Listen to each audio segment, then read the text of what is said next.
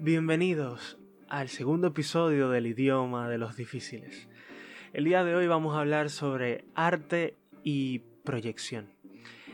El primer episodio fue como una buena intro, una intro poética, guiada, eh, quizá bastante elegante en un sentido, triste tal vez por las melodías que estaban de fondo, pero creo que captura la esencia de lo que es el idioma de los difíciles, especialmente con el apartado de el lugar donde convergen el arte con A mayúscula y la psicología. Si no tuviste la oportunidad de escucharlo, lo puedes escuchar ahora mismo antes de poder iniciar lo que es este maravilloso episodio. O si no, quédate. Total, al final eh, siempre vamos a fluir entre las situaciones. No es necesario ni es obligatorio estar siendo eh, consecutivos en este caso. Porque vamos a hablar hoy de arte y proyección, por una experiencia laboral particular. Resulta, pasa, acontece y acaece que a mediados creo del 2015 yo participé en una entrevista para una aseguradora. No recuerdo ahora mismo el puesto ni, las particularidades de, la entrevista. simplemente fui porque estaba recién graduado de psicología y no sé, apareció la oportunidad, creo que por, poner unos lazos entre una maestra y, la persona que trabajaba allí. Y pues nada, la entrevista fue breve quizás y tuvo todas las características eh, parafernálicas de la típica entrevista de trabajo. Pues sucede que el ambiente era bastante agradable, podría decir. Ese día había una pecera colocada detrás de donde me sentaba, era un espacio bastante abierto, la persona que me entrevistó tenía todos sus títulos colgados, fotos e imágenes, y había una obra artística particular que me llamó la atención. Yo cuando suelo visitar los sitios suelo ver lo que está colocado encima de las mesas y colgado en la pared porque es que al fin y al cabo lo que está allí puesto es la expresión de un interior que se está manifestando de manera simbólica. Les voy a contar un poquito con más detalles. Una vez acabada la entrevista, la persona me dijo, ¿tienes alguna pregunta? Pues en ciertos momentos había paseado la mirada por todo el lugar y mi pregunta fue poco habitual. Lo reconozco. Detrás de mí, encima de la pecera, había un cuadro que simulaba una especie de anciano jorobado contando con una especie de líneas abstractas, eh, como si fueran quebradizas o, o, esquizofrénicas, vamos a decir, porque, porque denotaban como un ruido, porque eran muy quebradizas con unos colores tonales verdosos, variando entre lo verdoso y lo negro, y dicha persona que simulaba, esto estoy interpretando la imagen, tratando de ser lo más específico posible, un viejo con una joroba de viuda que se denotaba como, como cansado. Y ese de cansado, yo hice, hice como una especie de reflexión extraña. Yo dije, ¿por qué esta persona tiene colgado este cuadro en esta oficina? Se me prendieron los bombillos. Y ahí vino la pregunta. Ese cuadro que está ahí, ¿por qué usted lo tiene colgado? La persona me contestó más o menos lo siguiente. Bueno, es un cuadro que para mí representa el trabajo. Ojo, ojo. es un cuadro para mí que representa el trabajo como el esfuerzo diario que uno debe de hacer, como lo que exige, lo demandante que es, y, y me contestó como por esas vías. En una le pregunté si le gustaba el cuadro y me dijo que no. Sin embargo yo pensé, si no le gusta, ¿por qué lo tiene colgado? No tuve que hacerle la pregunta. Luego me respondió que fue un regalo, y después una sinapsis extraña empezó a suceder en el momento. ¿por qué rayos tú tienes un cuadro colgado en tu espacio de trabajo que no te gusta? y que de algún modo u otro refleja lo que significa para ti el trabajo. Yo me volví loco en ese momento y ya supe en dicha ocasión que ese trabajo no era para mí. De hecho, justo cuando pude contactarme con la maestra, le conté sobre la experiencia y de ahí surgió un tema de investigación que le apodé la psicoestética. Tenía un nombre más bonito todavía, se llamaba el autorretrato del sí mismo. Y es como, oye, qué extraño o qué, qué interesante. Vamos a hacerlo como si fueran sinónimos, extraño e interesante. Que tú tengas colgado eso allí y que de alguna manera, sabiendo de que no te gusta, lo tienes puesto de esa manera. Ahí se me prendieron los bombillos y dije, mm, quizás yo no soy un crítico de arte, pero la psicología del arte debe tener una rama de cosas, o sea, un montón de significado de trasfondo que, que debe ser sorprendente. O sea, ahí hubo una problemática y simplemente lo que hice fue tratar de investigarla a fondo. Pues no sé si lo habré mencionado en el episodio anterior sobre que el arte es un cuerpo sin órganos y que somos nosotros los espectadores que de alguna manera u otra lo llenamos. O sea, lo llenamos en base a nuestra percepción, en base a nuestra experiencia, y es la parte que yo digo que fundamenta el idioma de los difíciles. O sea, nosotros no tenemos que ser expertos en arte para poder vivirlo de la manera que se puede vivir en esta situación que les ando planteando. Pues a partir de ahí surgieron dos momentos. El primer momento que cada vez que yo visitaba un hogar siempre preguntaba sobre las obras que estaban colgadas en cada una de las casas o en los espacios. Me parecía muy interesante conocer a quien vivía allí o a quien desarrollaba su vida allí, conocerlo como más profundidad y conocer sus filias, sus fobias, porque al final el arte es lo que eso desemboca. Y encontré ese punto donde podría amar el arte mucho más allá de lo habitual. Recuerdo algunas experiencias porque eh, aconteció que después de que me pasó esto, surgió el tema de investigación, que conste, y lo digo ahora entre paréntesis, un desastre de investigación cualitativa, pero que de alguna manera u otra eh, pudo lanzar eh, unos resultados bastante interesantes.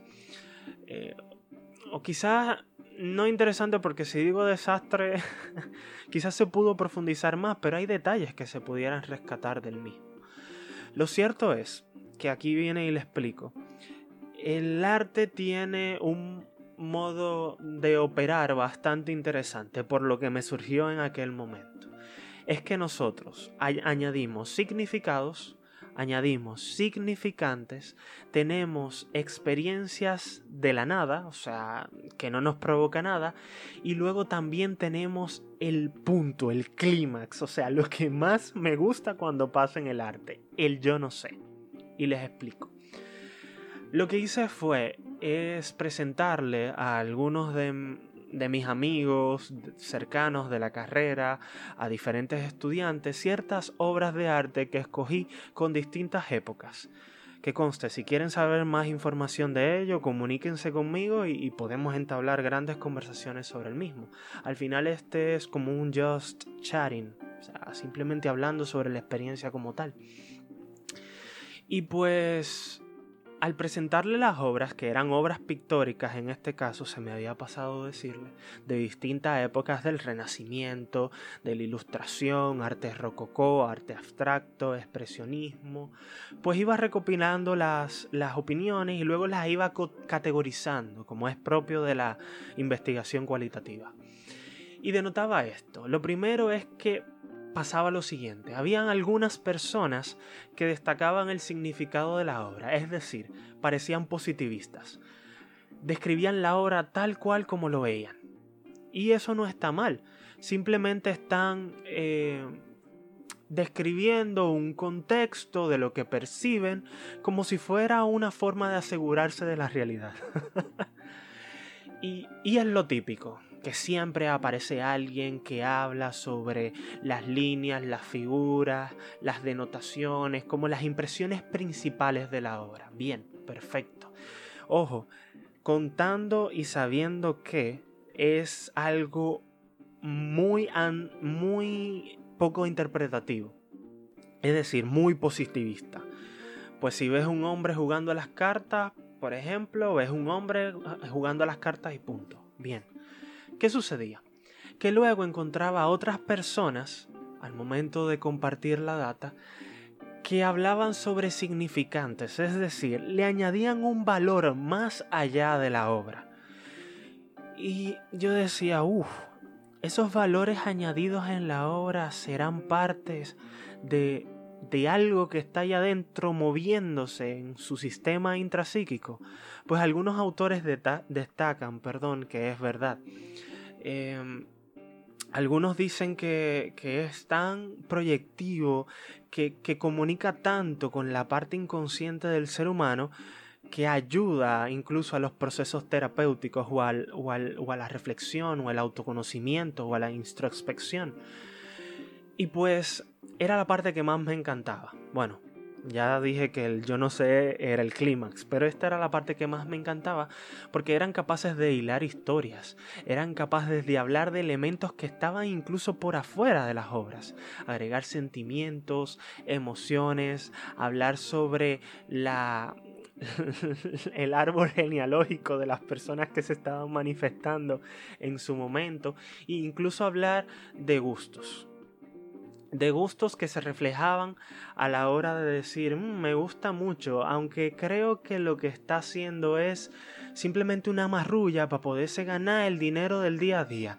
Y tú decías, y tú decías, pero ¿cómo es posible que le agregue más allá? O sea, súper interesante que de lo meramente positivista lleguemos a lo antipositivista, es decir, a las interpretaciones. O sea, ustedes me ven que me estoy emocionando porque me emociona mucho el tema. Y pues... Em, luego venía la parte de la nada. Y no sé si han podido escuchar alguno de los podcasts que se refieren acá en, en, lo que es el idioma de los difíciles como proyecto grande y después van a ver que hay distintos nombres, por ejemplo Finomanía, próximamente Proyecto Orfeo y quién sabe si más. Pues había uno que hablaba de la nada, que no le hacían sentir nada. Y yo tengo la teoría que en la nada está todo. de hecho, algunos dicen, y me voy a la parte esotérica, que allí en la nada es donde se depositan el cuerpo de los ángeles y los demonios. Y si hacemos un símil psicológico, nosotros tenemos ángeles y demonios. Les presento la típica caricatura de, de siempre, que se nos ponen dos hombrecitos hacia los lados. Y pues siempre me había quedado la duda de cómo podría haber extraído o cómo podría haber interpretado esa nada con ese todo. Al final en términos de investigación no lo pude hacer, puesto como les, comentaba, no era lo más eh, perfecto, lo más profesional, lo más científico. Era un trabajo que se estaba desarrollando creo que en mi tercer año de psicología y, y era bastante más pasional que, que con un fin de contribución científica, pero me, me seguía eh, provocando. Y decía, wow, es que esa nada, ahí hay algo. O sea, esa nada es muy figurativa. Nosotros los seres humanos podemos en llegar con la imaginación a los confines de, de todas las partes. De hecho, si nos ponemos a pensar, el reino de la nada debería estar reinado por alguien. Y ese nadie es la nada. es súper es súper confuso, tal vez un poco tonto, pero no sé, a mí en cierto sentido me hace, y no sé a ustedes quienes están escuchando toda esta locura. Pero, pero me parece también gracioso porque es que quizás pensaba que había mecanismos de defensa que estaban logrando la represión suficiente o el desplazamiento suficiente o la negación suficiente para no poder para poder que algo de adentro aflore. Ya esto es una mera interpretación sumamente teórica, psicodinámica, analítica, como deseen llamarla en su momento. Pero, como quiera me provocaba. Y luego estaban lo del yo no sé. A ver, para mí el yo no sé es el clímax de todo esto, como les comentaba. Pero era como que los que no sentían nada se podrían interpretarse como un mecanismo de defensa, como bien les estaba comentando, y los que sentían ese yo no sé era el mismo mecanismo de defensa gatillado, o sea, eh, presente en el momento, pero que había algo de trasfondo que estaba aflorando. Había algo que estaban haciendo que era tan potente, pero que de alguna manera u otra no se podía poner entre palabras. Y yo creo que si ustedes cuando perciban obras de arte, tanto pictóricas como sonoras, como de cualquier tipo o escénico, y experimenten ese yo no sé qué, agárrense de eso. Porque allí está naciendo algo muy, muy, muy particular que les está provocando algo sumamente interesante. Yo no lo pudiera describir, yo puedo hablar desde, desde mi perspectiva y desde mis experiencias. Por ejemplo, el bolero de Maurice Ravel, que es una obra que amo porque hice danza contemporánea y bailé la pieza varias veces, para mí representa tantas cosas. Por ejemplo, para mí tiene un significado. El significado es el mismo tema repetido varias veces base a ciertos instrumentos de viento y la percusión militante que siempre se repite en la, en la misma pieza. Bien, perfecto. El significado de trasfondo es como, que tal vez es muy común, es, es como la guerra como anda llamando la guerra y cómo se preparan los soldados para ir a luchar y cómo los distintos sonidos de los, de los diferentes instrumentos va como representando las diferentes nacionalidades que van a entrar en conflicto. Luego inicia la guerra, explota, se siente eso, eso bélico de trasfondo y luego hay una resolución final que si lo pudieran percibir ahora estoy con la piel de gallina. Eso también para mí representa como si fueran varias voces en mí que me estuvieran hablando, siempre repitiéndome el mismo tema, tratando de buscar la forma de poder convencerme de algo, quizás algún deseo, quizás algo que quisiera hacer en su momento, quizás pecados, quizás atributos, pero me evoca algo y al final siempre explotan, siempre afloran. Y está la nada porque creo que hay cosas que no están, que no están aflorando, perdón por repetir tanto la palabra aflorar, que no están naciendo, que están allí todavía escondidas para seguir dándole más significados. Y ahora se me ocurre, quizás en esa nada hay un repositorio de probabilidades, puesto que la obra va a cobrar sentidos conforme pasa el tiempo, conforme a las situaciones en que uno está o en la que yo esté particularmente. O sea, quiero decir que hay un montón de factores o variables extrañas que pudieran darle significados y significantes diferentes a la obra y por eso yo lo sitúo en la nada. Espero no estarle rompiendo la cabeza a nadie o, o quizás volviéndolos locos. Y entonces también está el yo no sé qué. Y lo expreso de la siguiente manera.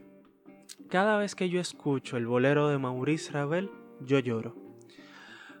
Porque para mí representa como, como ese final.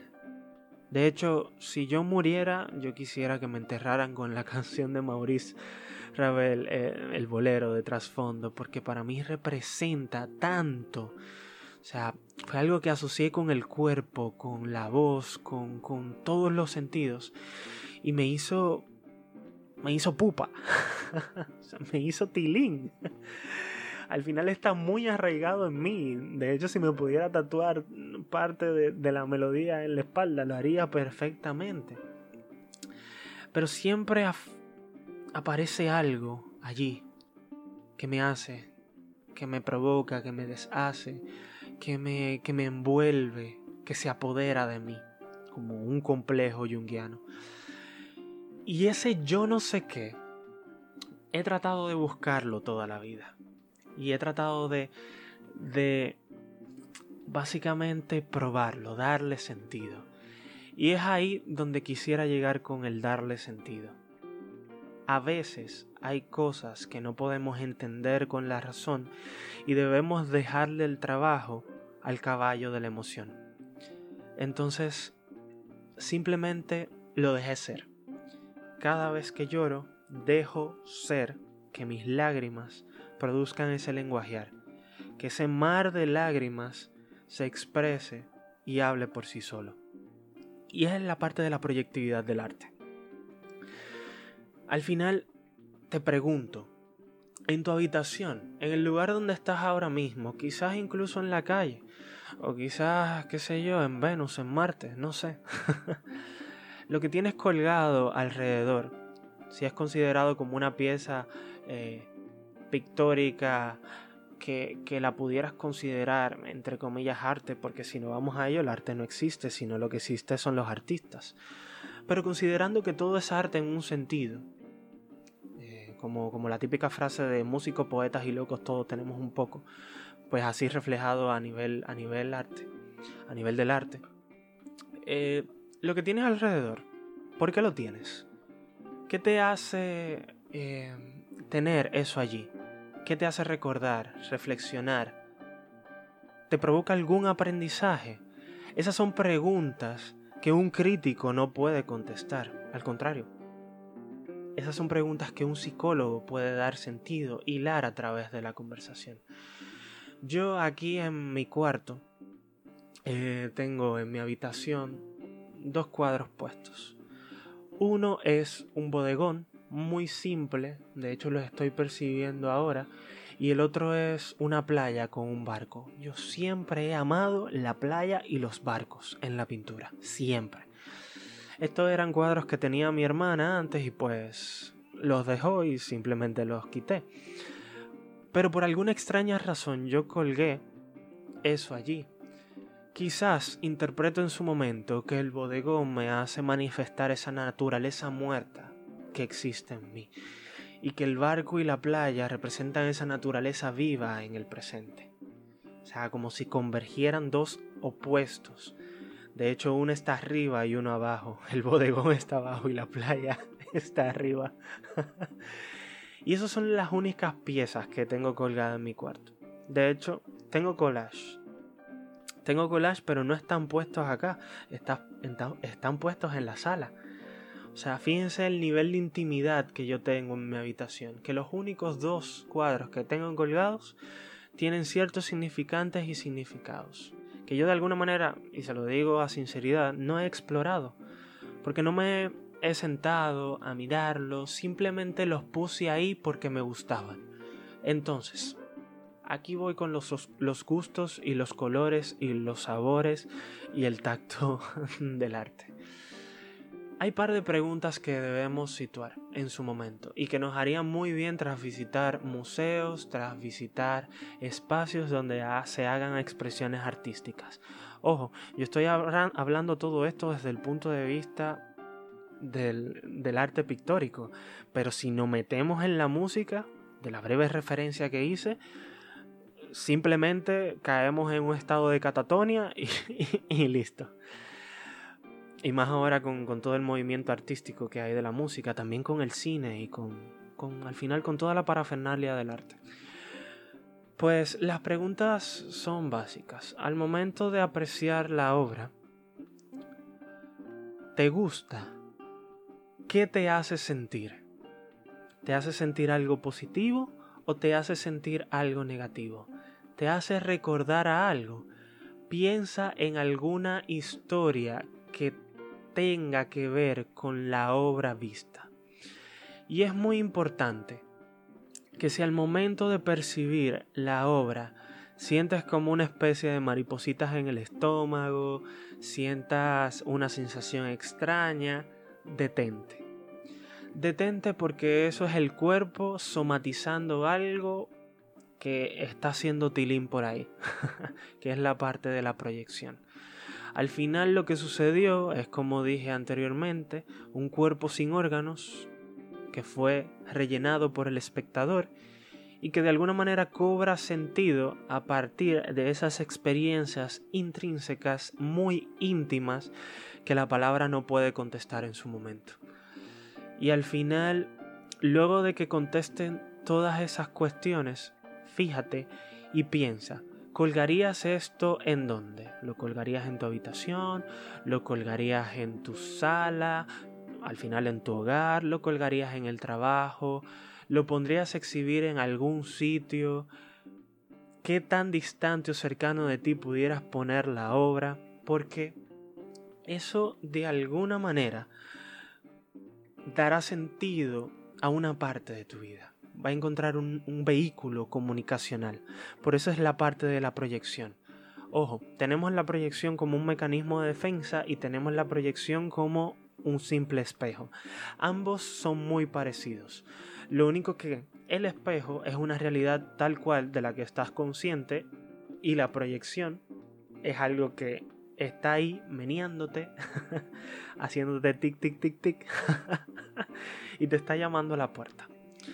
Lo más ideal es que le abras la puerta, que lo experimentes y que le des paso a que, a que salga y a que se apodere de ti. Ojo, cuidadillo, ¿eh?